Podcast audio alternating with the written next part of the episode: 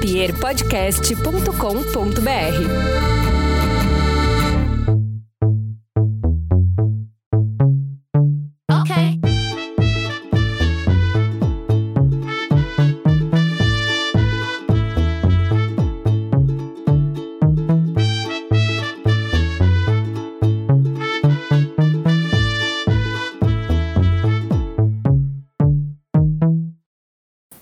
dia, boa tarde ou boa noite, você que ouve o Amena Podcast. Nesse mês de agosto, mês da visibilidade lésbica, eu tô tendo a felicidade de trazer muitas convidadas aqui. E nessa semana está vindo uma convidada recorrente, ela já veio uma vez, ela está voltando, graças a Deus. Também conhecida por algumas pessoas como a pessoa mais gente boa da internet. Ou talvez ela não seja conhecida assim, mas eu inventei, eu acredito que ela seja. Tirando que essa semana ela conseguiu umas tretas no Twitter, não consegui nem entender de onde saiu. Eu gostaria que tu se apresentasse aqui primeiro, novamente, caso alguém não lembre ou não ouviu o outro programa que tu participou, por favor, se apresente. Olá, sapatonas do Amena Podcast. Eu sou Ana Claudino, é, criadora do canal Sapatão Amiga, do podcast Lesbo Sapiência e agora colunista da Mídia Ninja. Eu não sei se quando a primeira vez que eu vim aqui ano passado eu era colunista, mas enfim, é, como o sapatão gosta de signo, né? Vou falar novamente. Sou geminiana com ascendente em Sagitário. E chego falando de signo. E sim, amiga, a fase treta chega para todo mundo, mas já tá tudo bem, já foi resolvido.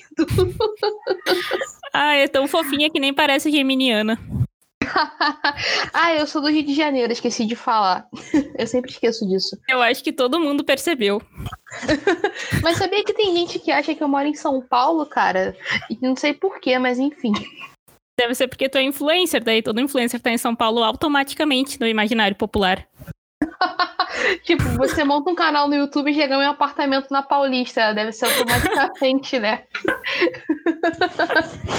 Vai, é foda. Bom, eu trouxe a Ana aqui nesse programa dessa vez pra gente conversar sobre lesbianidades.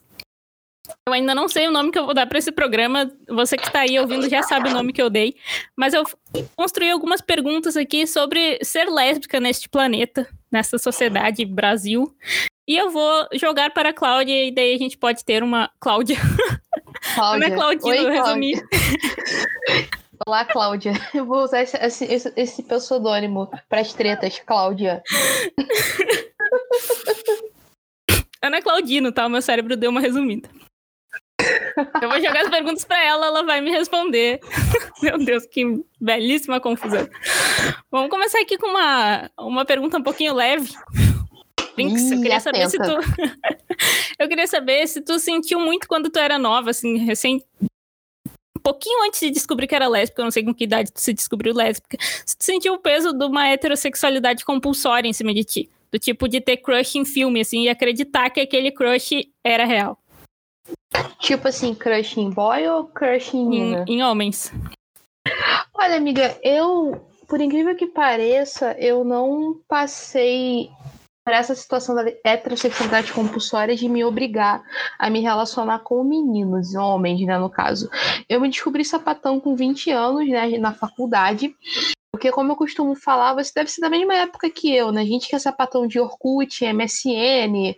Na nossa época não tinha, né? Tipo, YouTube, como a gente tem hoje, né? A gente ficava ali pelos fakes no Orkut, no MSN. então, eu fiz um fake na época, eu tinha 13 anos, né? Porque na escola eu via as meninas querendo ficar com os meninos e eu não eu só queria ser amiga dos meninos, né? Enfim. Aí eu sou dessa época aí de fake de Orkut.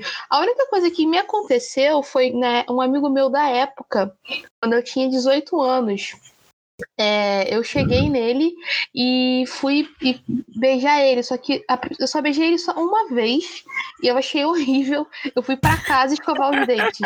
É, acho que foi assim, a única experiência que eu tive, assim, talvez de heterossexualidade compulsória. E no geral eu ficava ali naquele limbo sem saber o que, que eu era, sem me relacionar com ninguém.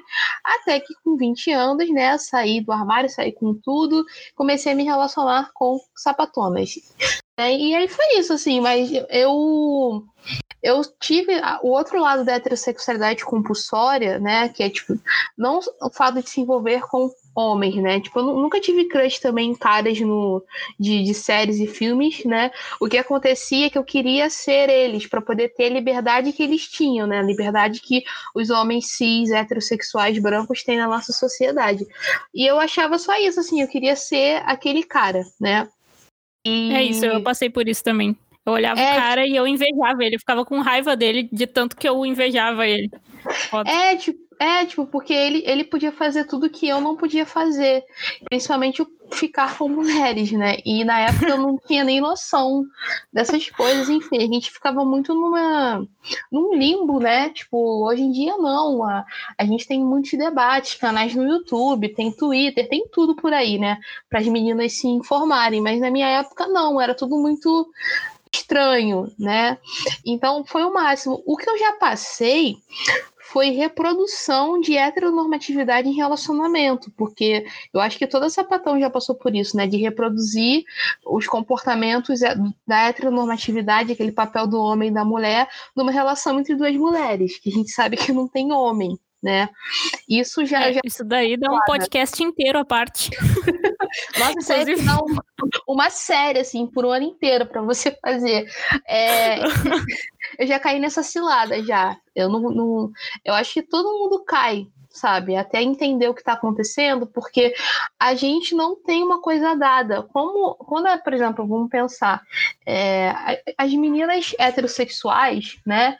Elas têm e os meninos também, é, elas têm, eles têm todo um mundo de representatividade, é novela, é filme, é série, é a sociedade dizendo como é que você age, pode agir dentro de um relacionamento de, entre homens e mulheres, né? E aí, a gente não tem isso. As pessoas LGBTQIAP+, no geral, não tem essa, essa esse caminho para trilhar, né? Tipo, vai e faz isso. A gente sabe também que tem muitas ciladas desse romantismo tóxico, desses papéis de gêneros que são, às vezes, são relações baseadas numa opressão da mulher submissa ao homem. Tem todo esse debate que a gente pode deixar para um outro momento, né? Mas, assim, é, a gente não tem. Então, eu acho que a gente cai nessa cilada da heteronormatividade, de reproduzir esse comportamento tóxico com as nossas companheiras, é, por, por não ter outro caminho, né? Então a gente meio que vai ter que fazer o nosso próprio caminho, se adaptando, né? Eu acho que, que é por aí, mas isso daria sim, Fernando, um programa inteiro para você, uma série. Bah, daria mesmo. Inclusive, é muito bom dizer isso e eu fico muito feliz com um monte de sapatão que tá surgindo agora e um monte de série que estão fazendo agora para dar uma possibilidade melhor para essa geração de agora. Porque realmente, na nossa geração, que é uma geração bem nova, inclusive, já, a gente já não tinha muita referência, a gente se construía nossos relacionamentos tentando adaptar o que a gente sabia do relacionamento hétero sem nem ter vivido relacionamentos héteros, né? Assim como tu, eu também nunca.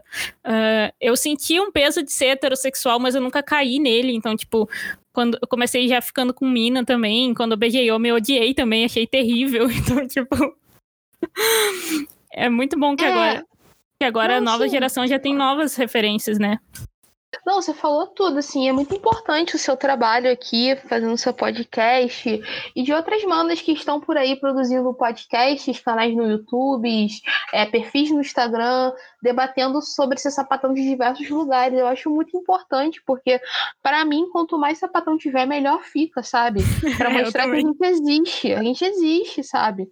Eu sentia muito isso quando eu criei meu canal em 2017, tem três anos já já fez aniversário já. E. E aí, eu não tinha, eu só tinha eu, por exemplo, de sapatão preta fazendo no YouTube, né? Hoje em dia, tem várias meninas negras fazendo sobre trabalho sobre esse sapatão, sabe? Como a Preta Caminhão, a Jamine Miranda, a Lívia Ferreira, que é Afro Caminhão, que é uma escritora que lançou um livro recentemente.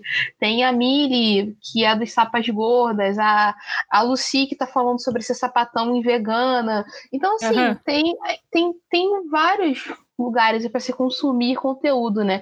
E é, eu acho isso muito tinha. bom. Eu acho isso é. porque tu não precisa, tipo assim, ah, só tem uma lésbica na internet, ela é branca e ela é a porta-voz do universo lésbico. Daí, se tu não vai com a cara dela, se tu não curte o conteúdo dela, se tu não gosta do que ela fala, tu não tem mais onde consumir. Então, ter, tipo, 20 lésbicas produzindo, além de dar um, um prato muito maior de conteúdo, tu ainda pode escolher o conteúdo que tu se adapta mais, a pessoa que tu gosta mais, né? É, e, e é, é aquilo que você se identifica, né? Porque não necessariamente nós aqui que somos produtoras de conteúdo, a gente não vai, a gente não tá aqui para representar todas as sapatonas do universo. Isso não existe. As pessoas é, têm uma é. ideia muito errada sobre isso, né? o que acontece é porque até porque a gente não se elegeu a cargo político para representar ninguém, começando por aí, né? eu Mas não assinei nem... quando dizem que eu represento alguém, eu fico, eu não quero este peso sobre mim, sabe? Não, a gente está aqui produzindo, trazendo debates, fomentando ideias. Eu acho que isso, isso se aplica. Agora, Exato. tipo assim, não, porque fulana me representa, porque isso entra num lugar que, que, que já aconteceu comigo. A, a mina falou que eu não representava ela.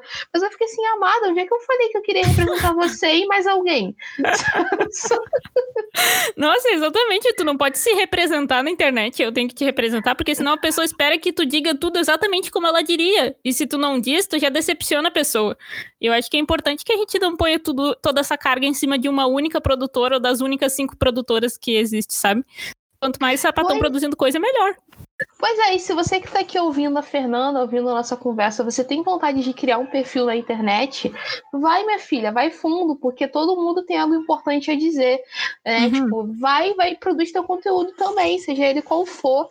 Só vem, faz um Instagram, faz um canal no YouTube, faz um Twitter, faz um podcast, vai pra Twitch lá, da Twitch TV dos gamers, vai pra onde você quiser, entendeu? Mas eu acho que, que tem essa, essa coisa. Uma coisa é você se identificar com conteúdo que está sendo produzido, com o que está sendo falado, e você gostar, e você disseminar, e você trocar ideia, até porque criar conteúdo na internet é uma troca. A gente não está aqui igual na televisão, só jogando conteúdo, e a pessoa não tem direito de transformar aquele conteúdo que a gente está fazendo, né? Então isso é válido, mas esse lance, essa cilada de representar, não caiam, gente, é muito errado, é muito coisa errada. Bom, depois de 15 minutos na primeira pergunta, vou chegar na segunda. que é Nossa, o seguinte. O, o outro também foi isso, não foi? A gente ficou um tempão em uma pergunta só. É porque, mas é isso, né? Uma pergunta abre os portões para os outros, pensamentos, mas o legal do podcast é justamente isso, né? Eu não fico me atendo muito, vou, as perguntas são mais para conduzir mesmo, que é o, o, legal da história. Eu queria se perguntar, se quando tu se descobriu lésbica, tu tinha um receio com a palavra lésbica em si? Porque eu vejo que muitas mulheres, elas têm um receio dessa palavra. Inclusive, esses dias me colocaram num grupo que eu não conhecia absolutamente ninguém, só com mulheres lésbicas mais velhas, e várias delas disseram que não gostavam de se auto-chamar lésbica, porque elas não gostavam da palavra. Tem-se um debate, né, sobre a, a, o termo, né, sapatão, lésbica, caminhoneira. Outro dia descobri também zame, que algumas lésbicas uhum. negras utilizam, né, entendida. Olha, para mim, é... eu eu gostava, eu gostei logo assim que eu, sa que eu saí do armário, que eu fui entender. Sabe quando você se sente firme com o que você é? Né? Uhum. Né? Que a gente nunca sai do armário já botando a cara no sol, criando um canal no YouTube. Tem todo um processo de aceitação. Enfim, depois que eu já estava ali segura, tranquila com, com a minha orientação, eu me chamava de lésbica, né?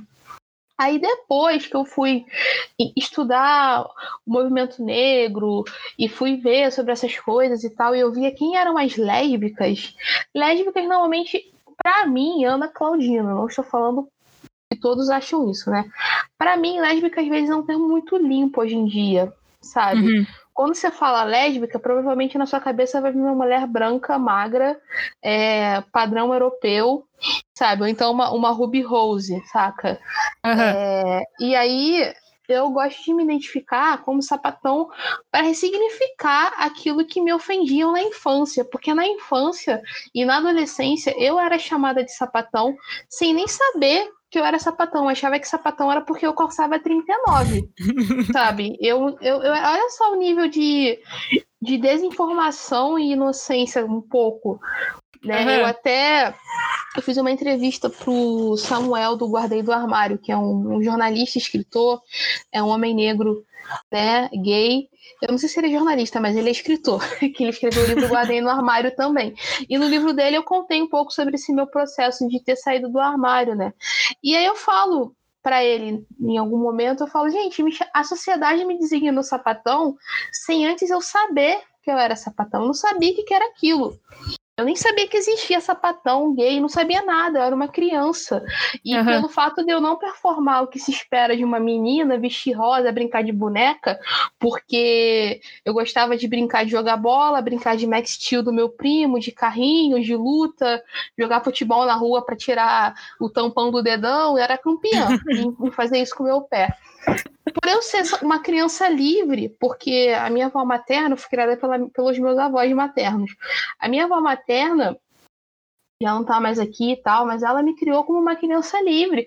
Eu andava de sem blusa até eu começar a desenvolver os seios, ela me deixava sem blusa, correndo por aí. E não tinha essa distinção. Eu queria brinquedos. É entre aspas, né, gente, de menino, de menino, e ela comprava para mim, sabe? Quando ela percebeu que eu não queria usar roupa de menina, porque eu lembro que uma vez a minha mãe tentou me colocar uma roupa rosa, eu rasguei no meio da rua. Eu tinha, sei lá, cinco anos de idade, desde criança já o quê? Feministona, assim, hardcore. e aí, eu, eu, eu tô falando isso porque quando eu fui respondendo essas coisas pro Samuel, veio todo esse filme na minha cabeça, né? E, e aí eu lembro que a sociedade me designou sapatão botou aquilo como uma forma pejorativa antes mesmo de eu saber que eu era, quem eu era. Eu não, não tinha nem me encontrado, eu era uma criança. E já estavam me designando como subversiva, desviante, errada. Mas isso é muito real, porque quando eu era criança eu também tinha isso de eu não botava camiseta, e a minha mãe também foi super parceira nesse sentido, mas meu pai ficava muito de cara que eu não queria botar vestido, que eu só usava bermudão camuflado, que eu andava de skate, sei lá. E Uh, inclusive, é, as minhas fotos da infância são bem engraçadas, porque eu sou gêmea, né? E a minha irmã era exatamente igual a mim. Então a gente era tipo duas baby caminhão, assim. Muito, muito skatista. Eu era bem mais caminhão do que eu sou agora, inclusive. Mas eu lembro de quando ah. eu era criança, ficar com muita raiva de não ter nascido um, um homem. Eu ficava com Sim. muita raiva, porque eu, eu queria poder ser do jeito que eu gostava de ser, mas eu não podia, porque as pessoas queriam me levar no psicólogo por não gostar de saia, sabe? Então, Nossa, então... total, amiga. Eu lembro que a minha família, eles são católicos, mas não praticantes, né? É, eu nunca fui forçada a entrar em nenhuma religião. Eu tentei entrar no catecismo, mas como eu questionava muito, eu meio que fui expulsa. questionar demais, né? E eu, enfim, já, e lá nessa época, dentro ali da, da, do catecismo de criança, eu tinha, sei lá, sete anos já me chamavam de sapatão porque eu usava eu usava o cabelo para trás, eu usava o cabelo solto, mas eu usava meu cabelo para trás, e aí eu era sapatão por isso, né? Nossa, é e muito eu... fácil perder a carteira de hétero. É, muito fácil. A heterossexualidade é fragilíssima. Fragilíssima. Frágil. Frágil, não, frágil. Tentei inventar uma palavra aqui, não deu muito certo. É, e eu lembro que meu avô, na época, também falava: ah, vai colocar um vestidinho, é, vai tentando me jogar para esse lugar. E a minha avó não deixava, ela deixava ser livre.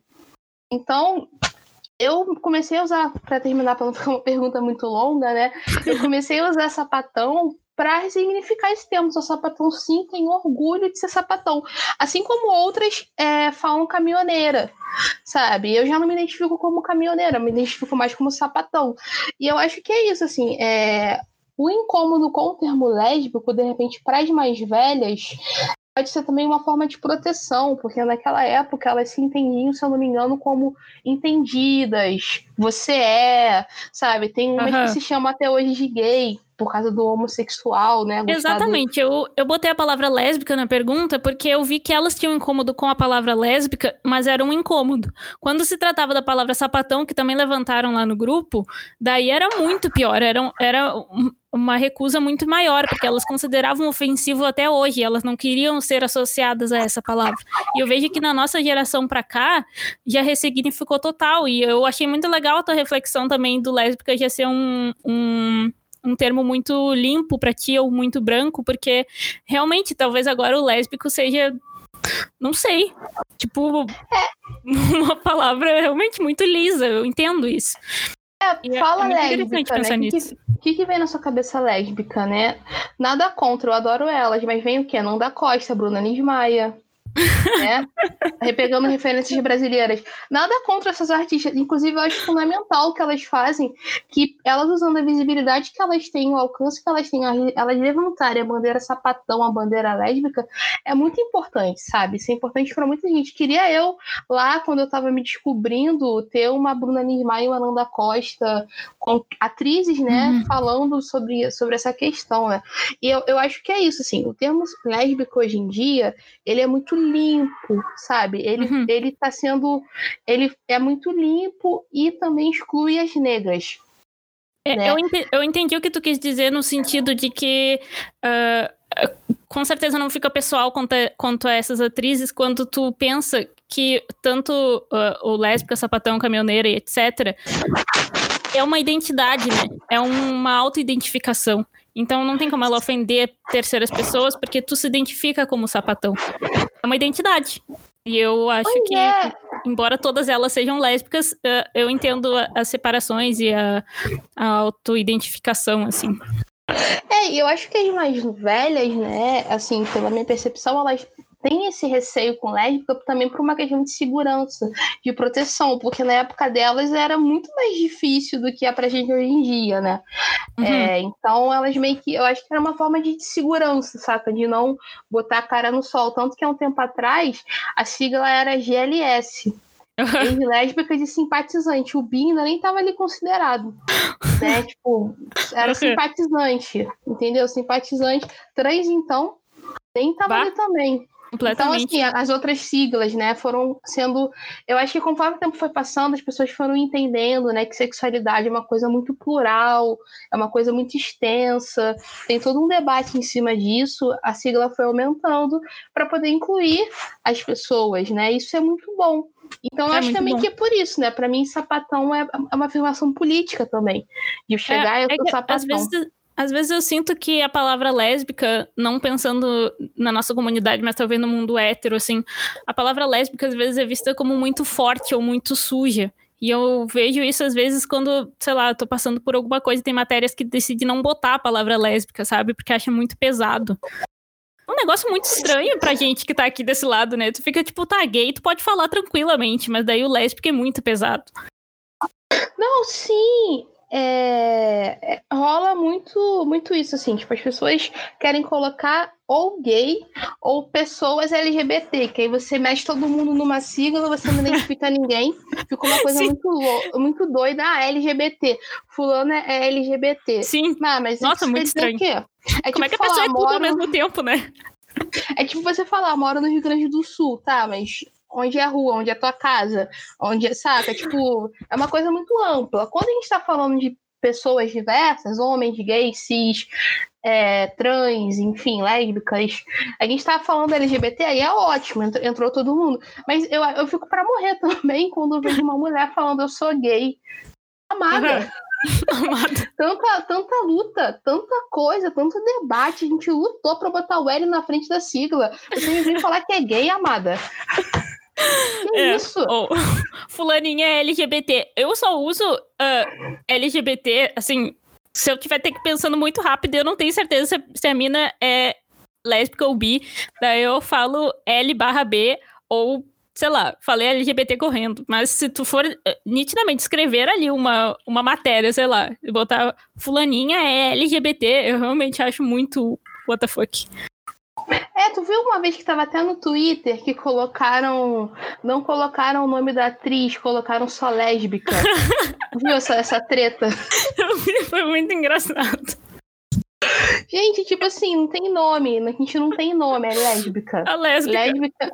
Aquela lésbica. Nova lá. atriz. É, aquela lá, aquela lá.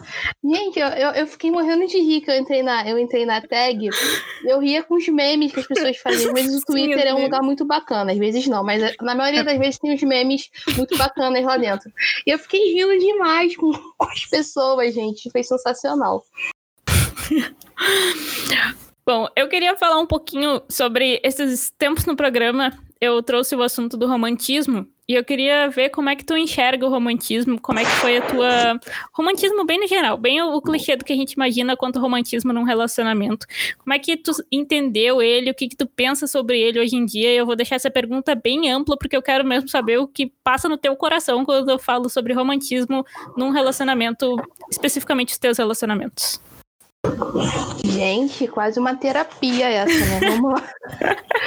o mais engraçado é que é muito estranho falar sem estar tá vendo ninguém, sabe? Que eu tô falando aqui pro meu, pro meu computador, só que é uma observação. É, vamos lá. É assim, eu, durante muito tempo, eu, eu quando me descobri sapatão, né, lá com meus 20 anos, eu come... aí eu eu estava numa, só para contextualizar onde eu vou chegar.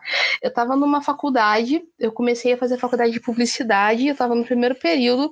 Aí essa faculdade que eu estava estudando faliu e eu tive que ir para outra faculdade. Aí nessa faculdade, é, era uma faculdade aqui na zona sul do Rio, e é conhecida como ser faculdade de sapatão. E até porque em comunicação vale em peso né, em comunicação. o que mais tem lá é LGBTQIAP+. Aí você está usando a sigla corretamente. Se você fala, lá tem várias pessoas LGBTQIAP+, ótimo. Lá tem várias pessoas homossexuais. Não, usa LGBTQIAP+, né? E aí, que às vezes as pessoas ficam com medo, né, de falar, fala assim, ah, homossexuais, cheio de dedos, né, tipo, como se fosse, tipo, um nome de doença, né, mas... Exato, eu acho muito mais estranho me chamar de homossexual de, do que de sapatão, eu fico que, homo... quem é homossexual aqui? Que Lá vem a homossexual. É. Ai, gente. E aí, eu entrei nessa faculdade nova, né? Eu sou uma sapatão negra do subúrbio do Rio de Janeiro, pobre, que foi para uma faculdade rica, né? Tipo, numa área rica da cidade. E quando eu cheguei lá, tinham várias sapatonas sapatonas não, lésbicas. Aí vocês já imaginam o estereótipo uhum. do que tinha lá, né? Lésbicas. Entendi toda a é. tua teoria agora. Entendi tudo. uhum. E nesse sentido, onde é que eu vou chegar, gente? Vai estar tá fazendo sentido esse, essa volta que eu tô dando toda. Eu comecei a viver as minhas experiências ali. Sendo que aquelas meninas, e na época eu nem era gorda ainda, eu era magra. Aquelas meninas, elas não me viam como alguém que fosse ser um mozão, uma crush, uma roupa para elas. Eu era amiga, por eu ser negra. Então, nesse lugar, quando eu converso com outras sapatonas pretas, a gente tem muita coisa em comum quando a gente uhum. fala desse início de vida afetiva, né? E, e aí eu era sempre a amiga, eu era sempre a que ia para balada e ficava no canto da balada, não pegava ninguém. Eu já me acostumei a saber que se eu ia para balada, eu não ia ficar com ninguém. Para mim, eu comecei a naturalizar o fato de eu não ser digna de afeto. Né? Meu Olha Deus. Como...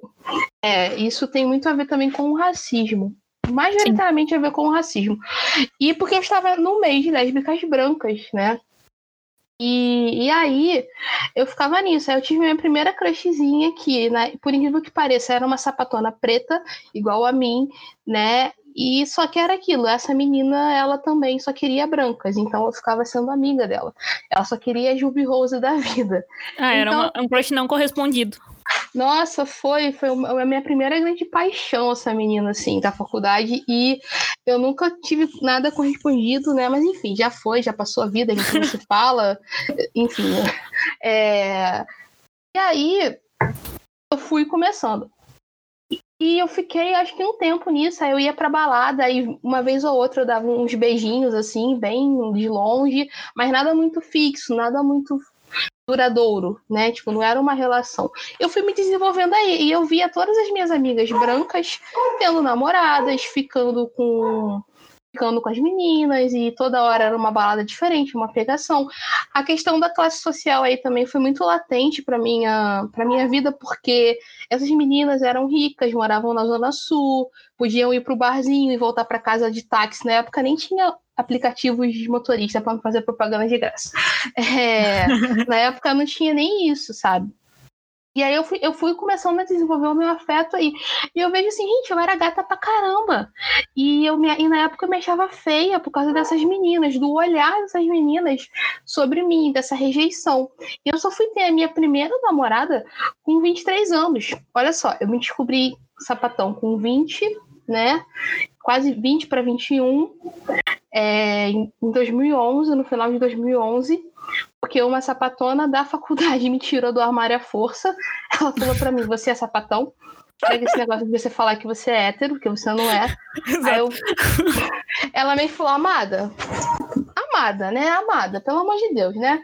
E aí foi assim. E nisso eu tive minha primeira namorada com 23 anos, que também foi uma mina negra. E com ela eu aprendi sobre essa questão do feminismo, do movimento negro. Eu tu entrei ela no... na faculdade? Não, eu conheci ela num aplicativo de relacionamento. Oh, tá, não vou fazer propaganda para ninguém aqui, não. Não estão te pagando nem a mim, né? eu, aplicativo eu conheci... misterioso de relacionamentos, tá bom? É, é um aplicativo aí, né? E aí eu entrei nesse aplicativo, eu conheci ela por lá. E aí, só que na época eu achava que eu não era digna de nada, que eu achei que ela queria ser minha amiga. Meu Deus. É, e Até aí. Quando a pessoa dá like, né? É, ela deu. Ela, a gente deu like. Quando você dá like lá nesse aplicativo famoso, a gente. A gente sabe que a pessoa tem alguma coisa, mas na minha cabeça, Fernanda, eu só achei que era amizade. E aí, foi. Aí, papo vai, papo vem, a gente se pegou e namorou por um tempo, e foi com ela que eu comecei a entender essa, essa questão de, de relacionamento, de movimento negro, feminismo negro, ser LGBT, ativismo, né? E aí, e aí foi todo foi todo esse esse rolê, né? E aí, Mas deixa tipo, eu te fazer uma pergunta. Tipo, quando tu tava na faculdade e essas lésbicas brancas que já tinham um olhar racista totalmente condicionado a não te ver como uma potencial parceira uh, romântica ou amorosa, ou sei lá, só pra beijar na balada, nem isso, e acabou condicionando a tua visão sobre ti mesma, tu conseguia identificar que era racismo que tu tava passando? Não, eu não, eu não sabia. Porque aí vai entrar uma outra questão que eu posso voltar aqui depois outro dia para falar, mas eu vou falar rapidamente. Tá. Por o fato de eu ser uma mulher negra de pele clara, eu era muito chamada de morena. Né? Eu não era chamada de negra. Eu fui me perceber e entender que eu também era negra quando eu comecei a namorar essa menina, a minha primeira namorada. Uhum. E ela que me mostrou esse caminho. Eu sentia lá na época da faculdade, né? Que tinha uma coisa errada, mas eu não sabia o que que era. E, e eu gosto muito de trazer a Audrey Lorde nessa, nessa questão, porque ela fala que a gente sofre a opressão em silêncio, mesmo que a gente prefira ficar em silêncio, mesmo que a gente não saiba o que está acontecendo, a gente vai continuar sofrendo a opressão. Sim. Não importa. E eu não Mas sabia. tu acabou atribuindo ela a, a uma questão pessoal, né? Tu achou que o problema era contigo. Nossa, demais. Eu achava que era meu cabelo, que era minha pele, sei lá. Eu achava várias coisas, meu rosto. E eu tinha muita referência branca, né? Uhum. De, de, de, sapatonas brancas, sei lá, aquela lá, né? Lá, não sei como é que fala. Lá. Eu sei. Eu também não sei como é que fala, mas eu sei quem é. É, aquela música I'm Not Your Toy. Ela, ela resolve. Ela resolve, não, desculpa. Ela resume toda a minha trajetória de girina. É exatamente aquilo ali. E eu, eu não sabia, cara, amiga. Eu, eu não sabia que, o que estava acontecendo. E às vezes tem situações que agora. Oito anos depois dessa história toda aí, da, da primeira crush, das brancas e tal, que eu volto e vejo, caraca, aquilo foi racismo, né? Caraca, aquilo foi racismo. E eu era. E, e eu me sentia uma pessoa mais horrível do mundo. O racismo me fez achar que eu era feia, que eu não era merecedora, que o problema era meu, porque eu não era. Não tinha cabelo liso, porque meu cabelo era cacheado, porque eu não, não tinha roupa estilosa hipster, que na época era 2012, era a época do hipster, do Los Hermanos, Arctic Monkeys, Aham. festival famoso que acontece em São Paulo, hipster, que também não pagou a gente pra falar. Então, Ah, totalmente. O hipster e o emo eram dois movimentos muito racistas, né? Porque o padrão era Sim. completamente branco, cabelo liso e. Nossa, tem muito. E tem uma, uma reivindicação hoje em dia da galera negra do rock no geral que tá batendo nessa tecla. Quem criou esse, esse negócio aí, meu anjo, foram os negros. Aham. negras, né? É, enfim. E aí nesse rolê que eu fui me entendendo. Aí só com, com o tempo que foi passando e quando eu fui me aprofundando dos meus estudos, do meu ativismo, do movimento negro, entender o racismo, entender o feminismo, entender as questões LGBT, foi nos livros e nessas autoras, principalmente Audrey Lorde, Délia Gonzalez, né, Sueli Carneiro, foi lendo essas mulheres, Angela Davis, maravilhosa também. Eu fui me entendendo quem eu era e me sentindo segura. Criou tipo uma barreirazinha, sabe? Uhum. Tipo assim, vocês não vão, eu tô empoderada, igual a Carol Conká. Fala, já que é pra tombar, tão bem. Quando ela lançou essa música, para mim foi o auge. Hoje em dia, eu vejo o quanto que isso foi, foi foda, pra, sabe? Tipo, o quanto que isso pode adoecer a gente, essa rejeição. E hoje em dia eu vejo isso de uma outra forma. Eu, eu sei que eu sou digna de amor, que eu também posso dar amor para as pessoas, que eu posso eu, eu posso mostrar minhas fraquezas, que eu não, eu não tenho que entrar nesse papel que esperam, né, que a sapatão vai ser sempre a ativona que vai pegar e fazer e acontecer, sabe? Quase que vão tirando a nossa humanidade, né? Exato. Isso, isso também acontece com sapatonas brancas e gordas, é, as caminhoneiras, né? Uhum. Então, assim, hoje em dia eu, eu, tenho uma outra relação com o afeto. E eu acho que para mim a primeira coisa que parte é o afeto comigo mesma se eu tô bem comigo, isso que importa, sabe? Se e entender também que a autoestima é uma montanha russa, né? A construção da nossa autoestima é uma batalha diária. Então, nunca não tem um ponto que tipo assim, tá, agora eu tenho autoestimão, nada vai me, me abalar, porque também entra a questão da autoestima física e da intelectual também, né? E da afetiva de eu vejo muitas amigas sapatonas pretas ou meninas brancas gordas sapas gordas, né, brancas, dizendo que, ai, mas a fulana vai me largar a qualquer momento porque eu não sou digna de estar com ela, e colocando sempre assim, a fulana é areia demais pro meu caminhãozinho. Gente, isso não uhum. existe. Vai, isso é muito real. As pessoas fazem para um caralho de achar que uma pessoa é mais digna da outra. Daí tu vai ver quem é a pessoa mais bonita da relação, é sempre a branca magra, né? Daí a outra tem que agradecer que a outra tá com ela. A não sei que ela é. que, que ela tá contigo. É realmente. Que, que, a, que a lésbica aceitou ficar com ela. É. a homossexual. homossexual. Mas eu achei muito legal isso que tu falou de de começar a estudar eh, todas essas escritoras, de conhecer essa primeira namorada, bendita primeira namorada, inclusive, que bom que tu deu like nela na época, porque é, é, muito importante conseguir separar também o, o que, que tá vindo dos outros e enxergar que o problema tá vindo de fora, né? Porque às vezes a gente acha que todos os problemas são internos e não. Às vezes tu tá sofrendo uma coisa horrível, tipo racismo, e tu não consegue enxergar porque tá afetando tanto a tua autoestima que tu acha que o problema é todo teu. Então, conseguir fazer essa divisão, assim, realmente uma história muito legal para contar. Principalmente numa pergunta sobre romantismo, porque né, a nossa história escreve a nossa visão que a gente tem sobre as coisas.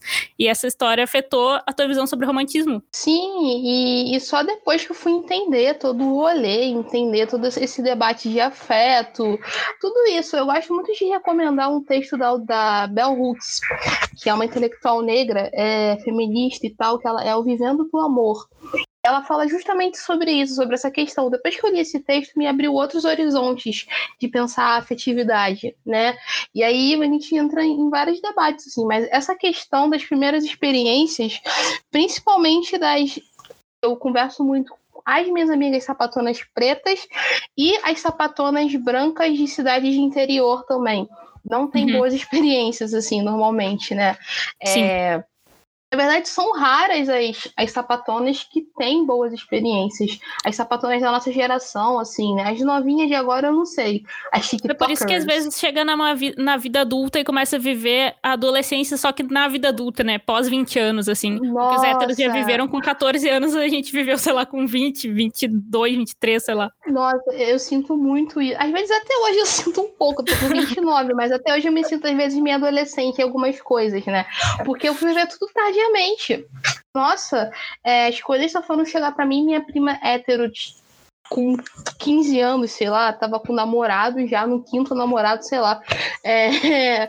Mentira, com 15 não, né, gente? Mas sei lá, com 20 e poucos anos ela já tava com o quinto namorado e eu tava, tipo assim, uh, com 20 anos, tipo, uh, Pokémon, é isso, sabe? Tipo, não, não que seja errado jogar Pokémon, mas assim, é por eu não conseguir ter afeto na época, né, lá de Girina, nessa faculdade de rico, e ser rejeitada pela minha primeira grande crush que me destruiu, mas hoje em dia tá tudo bem, já passou. Eu não guardo mágoas, eu não sou canceriana. Me... É, ela, eu fui buscar refúgio na literatura. É, ih, meu, acho que você descarregar, não vai. Eu fui buscar refúgio na literatura, nos livros, né, no geral. Eu lia muito Bukowski, eu sei que tem diversas críticas a ele, né, mas ele foi um dos pontos fundamentais para eu entender que eu podia escrever do jeito que eu queria escrever e falar da uhum. minha vivência do jeito que eu queria falar. E eu me escondia atrás do Bukowski, eu me escondia atrás de séries, eu me escondia atrás de, de filmes, né? Eu ia no outro mundo, jogos. Então eu acabei tirando essa essa coisa, né, de tipo, nossa, porque eu tenho que ir pra balada fazer pegação, eu não sei o quê. E eu valorizava muito mais também as minhas amigas e amigos, né? Eu ficava muito próximas a, essas pessoas. E, e é ali que eu desenvolvia a afetividade. Tanto que, que foi isso, assim, para mim no, no começo, assim. Hoje em dia é mais de boa, né? Tipo, até porque eu sou outra pessoa, tenho 29 anos, né? Tô aqui passando pelo meu retorno de Saturno, fé. Mas assim, é, é isso, Fernanda. É muito, muito dessa coisa, assim, né? É, até porque eu vejo, uma vez eu estava conversando com uma amiga que é sapa branca, e ela estava falando que sapatão consegue manter é, crush platônica, né? Porque a gente no início, a gente aprende a gostar em silêncio. A gente uhum. aprende a observar a, a, a, a mina em silêncio. E às vezes a gente tem aquela coisa de ter uma crush numa amiga hétero, que às vezes acontece, acho que com todo mundo no início, né? A gente cai nessa cilada também. É, a gente aprende a ter mais paciência ao desenvolver o afeto, né? Ah, isso a é gente... muito real. E a gente também se acostuma muito com rejeição e tomar toco, né? Porque se tu começa a dar em cima e tu dá em cima de alguém que não é lésbico, sei lá, Tu, daí eu acho que isso também alimenta o ficar em silêncio, sabe? Porque tu, tu acaba se acostumando com a rejeição, não quer ser rejeitado, e também já tá acostumada a, a, admirar em silêncio as coisas. Então eu acho totalmente real isso daí que tu falou. É, e, tem, e eu tava conversando com ela, eu falei, gente, ela falou, nossa, né? Porque o sapatão consegue admirar as mulheres, assim, outras mulheres em silêncio, né? Admira mesmo, de verdade. Aí eu falei assim, uhum. assim, amiga, porque a gente, quando a gente começa a descobrir a nossa sexualidade, não é dado a possibilidade da gente chegar e ficar. E, tipo assim, vou dar uma palavra horrível, mas tipo, consumir aquele desejo, né? Tipo, a gente tem que ficar na nossa, tem que ficar em silêncio, tem que se esconder, tem que guardar, guardar. Tanto que essa minha primeira crushzona aí, é, na época, eu nunca falei diretamente para ela que na época ela era o grande amor da minha vida, assim, saca? E, uhum. enfim, eu ficava ali sendo amiga dela, sendo que a gente desenvolveu uma relação. Eu acho que ela sabia que eu era fim dela, né? Porque rolou só um selinho entre a gente, aqui dando detalhes. Depois você coloca furo de reportagem, sacação amiga. É... Vou mandar a internet descobrir quem é, fazer todo um furo ali, um exposed no Twitter. Faz uma trade. Imagina, clima, eu acho que a garota hoje em dia vai até casar, sei lá. É, enfim, eu eu não falei com ela, mas eu desenvolvi uma relação muito estranha com ela, porque a gente deu só um selinho, olha só, um selinho, e eu era tão inocente na época que eu achei pelo fato dela ter me dado um selinho, eu tinha que pedir ela em namoro. olha a minha cabeça. Ai, meu Deus, rico de um bichinho. e aí, amiga, é, eu desenvolvi essa relação com ela de. Enfim, de, era tipo um namoro, mas sem sexo e beijo, basicamente, né? Era uma, era é uma, era uma amizade esquisita. E eu ficava ali. namorando e... aquela mina, mas não sei se ela me namora. É, tipo, o seu Jorge mandou o um papo. E aí, esse ano, no início da quarentena, não sei porquê, enfim, a minha vida tava muito caótica. Eu mandei um e-mail para essa mina, né? Eu mandei um e-mail porque ela, enfim, gente, ela me bloqueou na época que a gente tretou e parou de ser amiga, enfim. E eu mandei um e-mail para ela e eu, eu, foi a primeira vez, isso foi em, em 2012, 2013, né? Em 2020 que eu tive a coragem de falar com ela, olha, tu já foi minha crush. E aí foi isso. Enfim, me expus muito aqui. Agora vocês procurem por aí. Ah, muito bom. Mas isso que tu falou da gente admirar antes de descobrir a nossa sexualidade, eu reconheço muito, porque quando eu era nova, eu admirava muito. Antes de eu descobrir que eu queria trabalhar com cinema, mas inclusive foi isso que me fez descobrir que eu gostaria de trabalhar com cinema, eu era muito fã de muitas atrizes e enfim, atrizes que eu era muito fã, só porque era muito fã. E tempos depois eu fui descobrir que era atração também. Eu era muito jovem, eu não conseguia entender, mas eu, eu tinha plena capacidade de admirar muito essas mulheres. E mais tarde eu fui descobrir que, enfim, eu já tinha um gaydar desde criança, porque era tipo, sei lá, Kristen Stewart antes do Crepúsculo, sabe? Ela era muito jovem. Hoje em dia eu não tenho mais crush na Kristen, enfim, eu acho. Mas na época eu tinha, e era. Eu, eu conseguia identificar que ela não era hétero só pelos filmes que ela fazia, sabe? Antes mesmo dela descobrir, eu acho que eu já tinha identificado. Nossa, demais, assim. É, eu vejo. Retoma, assim, a, a infância. É, eu lembro uma vez que eu era criança, eu estava na casa da minha bisavó, que era a mãe da minha avó materna, e a minha. Eu, eu, tinha um adesivo assim na geladeira dela, um imã de geladeira, sabe? E era uma uhum. mulher.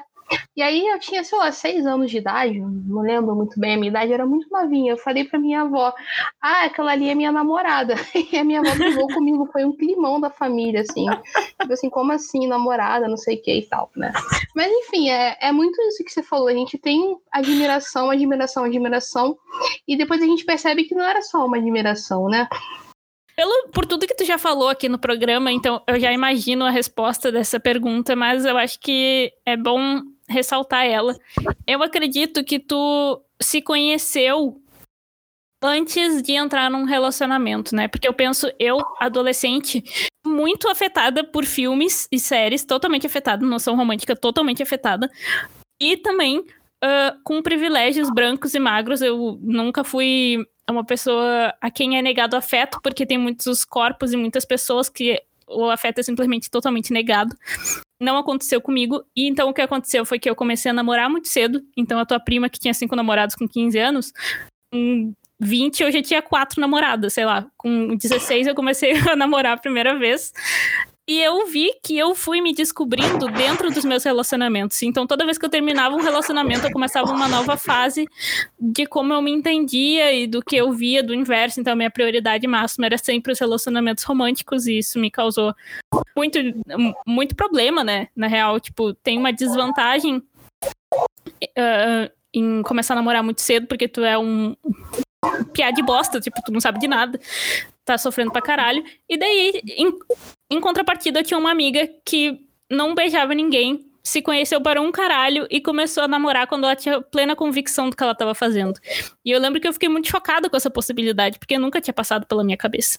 Então a minha pergunta para ti é: acredito que eu já sei a resposta, mas tu começou a se conhecer antes e depois foi namorar, né?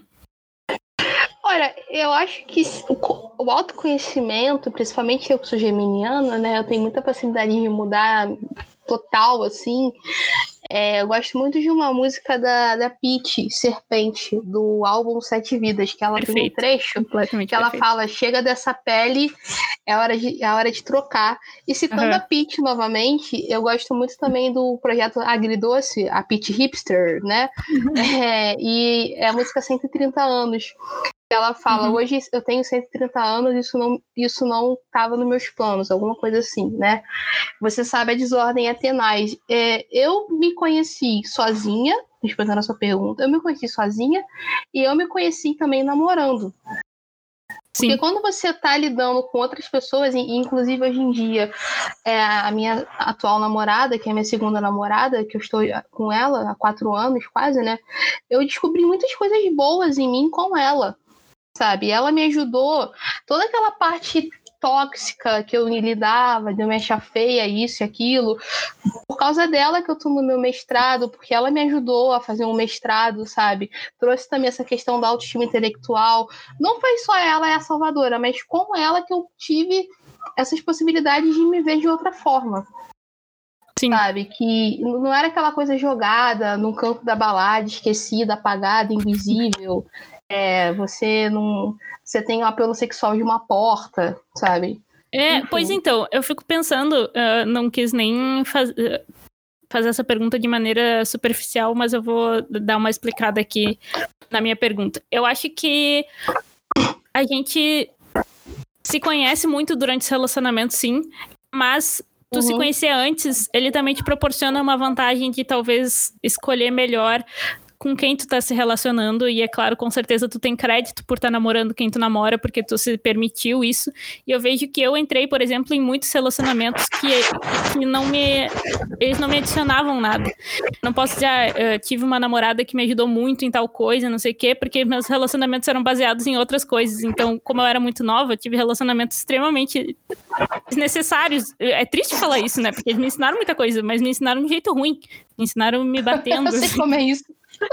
eu, não cheguei, eu não cheguei a ter namoro com pessoas assim, mas eu já fiquei com pessoas assim, que às vezes eu falo, gente, o que eu tava fazendo na minha vida? Eu tava possuída por um demônio, eu tava drogada, né? Que, que... É enfim, porque não é, a pessoa não é um lixo, mas naquele momento ela foi um lixo com você. Ela e... foi.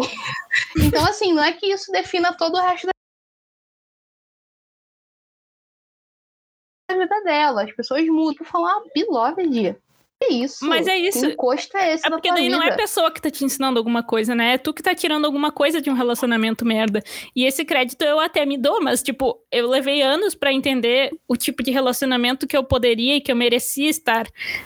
E talvez eu pudesse ter poupado alguns, algumas coisas na minha vida. Assim. Mas eu acho que isso é muito uma prática que eu fiz esse ano, de perdoar a Angelina que eu já fui porque tanto eu quanto você, a Fernanda e a Ana do passado, elas não sabiam o que a gente sabe hoje. E a Com gente certeza. só sabe o que a gente sabe hoje por causa delas. E foram elas que trouxeram a gente até aqui.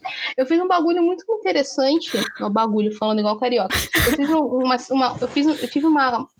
É que eu tava mexendo no meu diário justamente dessa época, dessa primeira crush. E eu fui vendo as coisas que eu escrevi e tal, e eu escrevi uma carta para o meu eu do passado. Eu recomendo você, quem estiver ouvindo, fazer isso também, porque é muito bom. Eu fiz, eu fiz uma carta porque eu estava muito me julgando pelas coisas que eu já tinha feito. Eu estava sendo cruel comigo mesma. Né? Igual uhum. você falou, tipo, por que, que eu me meti nisso, não sei o que e tal. Mas eu falei, gente, não, cara, foi essa pessoa que foi forte o suficiente para aguentar tudo e me trazer até aqui sabe? Então o que eu vou fazer é uma carta de agradecimento. Eu fiz uma carta para mim mesma, no mesmo diário que tinha uma página sobrando, eu escrevi falando, nossa, do futuro, foi toda uma coisa assim, né? E agradecendo, sabe? E, e eu, acho que é, eu acho que é um papo de se olhar com carinho para essa sapatona que você já foi, porque é ela e você agora que vão definir a sapatona que você quer ser e vai ser daqui para frente. Então eu acho que isso que você está me trazendo de relacionamento. Às vezes o que acontece também é a pessoa perde identidade na relação. O casal vira uma coisa só, né? Tipo, muito. isso acontece ah. muito com gente hétero, no perfil de casal, né? Tipo, um WhatsApp só, enfim, né? E. É, esse é o Sei lado lá. brega do, da, da fundição de duas pessoas, né? Mas acontece é... muito no, me, no meio sapatão. Nossa, acontece pra caralho da pessoa virar Não, uma só. Assim o que rola também é muito esses perfis, né? Perfil Enzo e Valentina, usando um nome genérico aqui. Enzo e Valentina, é a foto do casal, perfil de casal, postagem de casal, tudo de casal. No meu sapatão, às vezes rola isso também, né? É... Não desse jeito brega, né? Acontece mais de, tipo, das duas pessoas não se separarem nunca mais. Eu já tive amigas que começaram a namorar e eu nunca mais vi a minha amiga sozinha. Nunca mais. Nossa, demais. Isso rola muito, assim, isso rola demais. É, e as pessoas acham estranho, porque minha namorada e eu, por exemplo, ela no ano passado, ela foi pro carnaval e teve um dia que eu não queria ir. E ela ia com os amigos dela da faculdade, ela foi. E aí todo mundo achou que a gente tivesse terminado, porque ela tava sozinha no carnaval sem mim. Eu tava em casa de boa, vendo minha série aqui, eu não tava afim de sair de casa. E, tipo assim, tem muito essa coisa, né, de associar, você acaba virando um só. Eu acho que isso é muito ruim quando chega nesse nível, né? Uhum. Eu também acho. E eu, não sei se eu consegui responder a tua pergunta, mas foi isso, assim. Não, respondeu, inclusive, respondeu maravilhosamente, porque uma coisa que eu sempre falo aqui, o pessoal já tá cansado de escutar, é que fazer terapia é muito bom, né? E essa resposta que tu deu é completamente o que a gente ouve numa sessão de terapia também. É tipo, de não pegar tão pesado com o que aconteceu contigo, porque tu não tem como mudar, primeiramente. E segundamente, porque se tu tá aqui é porque essa pessoa uh, que tu era fez o que fez, né? Então, assim, é isso, amiga, porque tem essa coisa, né, de saber. Eu acho que a gente, na nossa sociedade atual, a gente perde muito tempo para fora, né? Ainda mais agora em pandemia, em rede social, e olhando para o outro, para o outro, outro, outro. E a gente está o tempo todo ali, principalmente a gente que trabalha criando conteúdo na internet, a gente está sempre ali o tempo todo online, botando na nossa cara e tal. E a gente não tem esse tempo de autoconhecimento, sabe? De eu fui aprender muito isso na terapia. Quando eu fiz ano passado, a terapia foi um marco na minha vida. Tipo, nossa, é realmente. Na sabe, minha também. É, Divisor é, de águas. É, realmente, eu eu tenho que ter eu tenho que me conhecer. Porque se eu não me uhum. conhecer, eu não tô nem sabendo o que, que tá me atingindo. Sabe? Eu não tô nem entendendo. Eu tô mal, eu tô mal, eu tô mal, mas eu não sei o que, que é. Eu acho que é isso. É também tirar um tempo para se autoconhecer. Mesmo que você namore, tira um tempo para fazer suas coisas também. A sua namorada vai entender. E se ela não entende isso, pode ser um relacionamento abusivo. Vamos conversar. Mas, assim, eu acho importante você também ter seu tempo sozinha, com suas coisas, com suas amigas, sabe? Eu acho que é saudável. Sim, eu fui, na, eu fui parar na terapia também, porque eu tava muito ansiosa num nível que não dava mais, tipo, de me esconder todo dia no trabalho para chorar e eu não sabia nem por que, que eu tava chorando.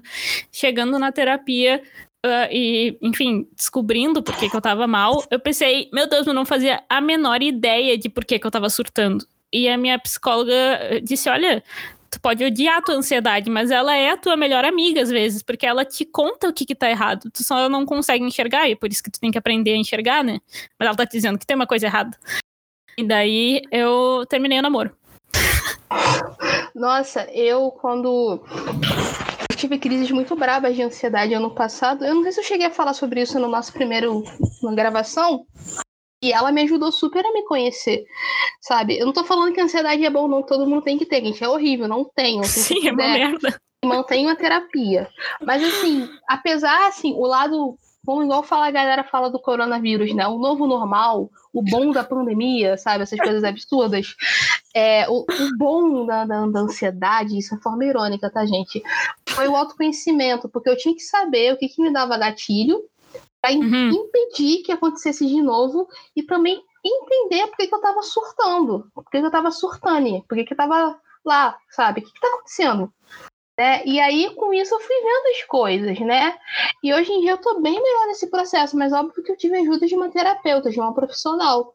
Então, se você que está ouvindo aí está passando por isso, eu acho importante você procurar ajuda de alguma forma. Tem atendimentos gratuitos também em universidades, tem terapias populares. Eu acho que vale procurar em algum momento da sua vida fazer uma terapia muito bom. É isso aí. Isso que vocês ouvem em todo o programa do Amena Podcast vão ouvir nesse sim e no próximo também, possivelmente, independente da paciente, da convidada. Eu já tô chamando de paciente. Terapia, amei. Amena terapia. Acho Bom, tudo. É isso. Muito obrigada por voltar aqui no programa. Eu fico muito feliz de te receber. Eu vou te convidar sim para voltar mais vezes agora que levantamos assuntos muito interessantes para serem explorados em outros programas. E, por favor, deixa tuas redes sociais aí, faz um jabá aí de quem tu quiser, do, de todos os teus canais, enfim. Ai, Fernanda, eu adoro. Sempre que você quiser, me chama, a gente marca, eu venho, porque eu adoro conversas assim, sabe? A gente fala de coisas sérias, a gente zoa. A gente fala rindo, né? Eu amo. É, é ótimo, porque tem umas paradas que me chamam que eu saio até mal, assim, pelo nível do, do de, de, densidade dos assuntos, né? Te joga Mas, dentro do poço e sai aí pra gente ver. É, me jogam dentro do poço e tiram a Samara. Só vai entender essa piada quem foi jovem em 2005, 6, 7, né? Enfim. É, tem as millennials agora. No outro dia eu entrei no TikTok, menina. Eu vi uma a galera de TikTok nasceu em 2002. Em 2012 eu estava na quarta série me senti idosa. Nunca mais voltei. Mentira. Saiu com 95 Só... anos do TikTok. Vai, é. é, gente, eu fico muito feliz com. Eu sempre gosto de estar com sapatonas, estar com, com pessoas negras, né? Eu, eu sempre tento sempre que eu posso mexer na minha agenda para estar tá junto com a galera. E quem quiser me procurar nas redes sociais, é só procurar arroba sapatão amiga no Twitter e no Instagram. No TikTok também, mas eu quase não coloco nada lá. É, tem o canal no YouTube também, Sapatão Amiga. Tem o meu podcast que tá um pouquinho parado, mas ele vai voltar em breve, que é o Lesbo Sapiência, em todas as plataformas de streaming. E também eu sou colunista da Mídia Ninja, só procurar por Ana Claudino, lá na Mídia Ninja. E se me permite um jabá, eu tô assinando a quarta capa do livro da Audrey Lorde, que saiu agora, que é o Sou Sua Irmã. E é um livro da Ubo Editora, que está disponível Deus, lá para vendendo lá no site deles. Eu assinei a quarta capa. E é isso, gente. Chique demais! Nossa, muito bom. Ah, e, e agora também tem esse episódio vai sair em breve, né? Deve, vai sair esse mês ainda, né? Eu acho. Então, vai sair sábado vai agora, meu anjo. Ah, então, já corre lá no meu canal e se inscreve, porque nós estamos fazendo, eu e umas meninas do Brad Virtual, que é um coletivo de lésbicas, sapatonas, gordas, indígenas, pretas, que não são as, sapa, as sapadrão, nós montamos um coletivo. É, não são as lésbicas homossexuais. então a gente montou um coletivo que está produzindo lives durante todo esse mês de agosto sobre diversos temas que a gente fala sobre que a gente passa sendo sapatão e vai lá no meu canal que tá rolando live por lá. E sigam o Brejo Virtual no Instagram também. E no Twitter também tem o Brejo Virtual, né? Isso, tem no Twitter também, acabei de esquecer, mas tem. Tem no Twitter e a gente está produzindo durante essa pandemia também para distrair e trazer debates e, enfim, informação. Também tá legal. Hoje, no caso, vocês vão ver isso sábado, né? Mas hoje, quinta-feira, já rolou, no caso, né? Que vocês estão no futuro, eu estou no passado. Enfim, hoje, quinta, teve a live de saúde mental. No caso, ainda vai ter, mas enfim, vocês estão falando passar. Gente, entra no meu canal que tá lá. A live de saúde mental. Eu não consigo ser gente do tempo. A live de saúde mental tá lá. Vocês podem assistir que ela tá salva. As lives vão ficar salvas no meu canal. E é isso, gente. Muito bom, eu não vou cortar nada dessa confusão gigantesca que tu fez sobre viagem no tempo, porque ficou maravilhoso. Ah, eu acho tudo, porque eu não, não eu não sei falar sendo viajante do tempo. Então, lembre-se de compartilhar esse programa no Instagram, pelo Stories, marca a gente, arroba ferne.reis e arroba sapatão amiga.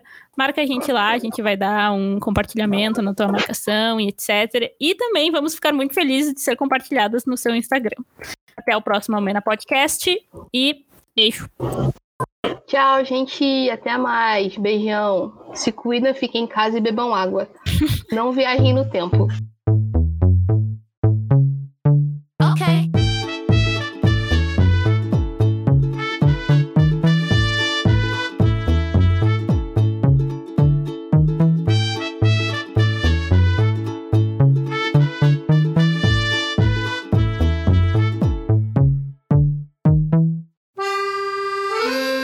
Seu podcast.com.br.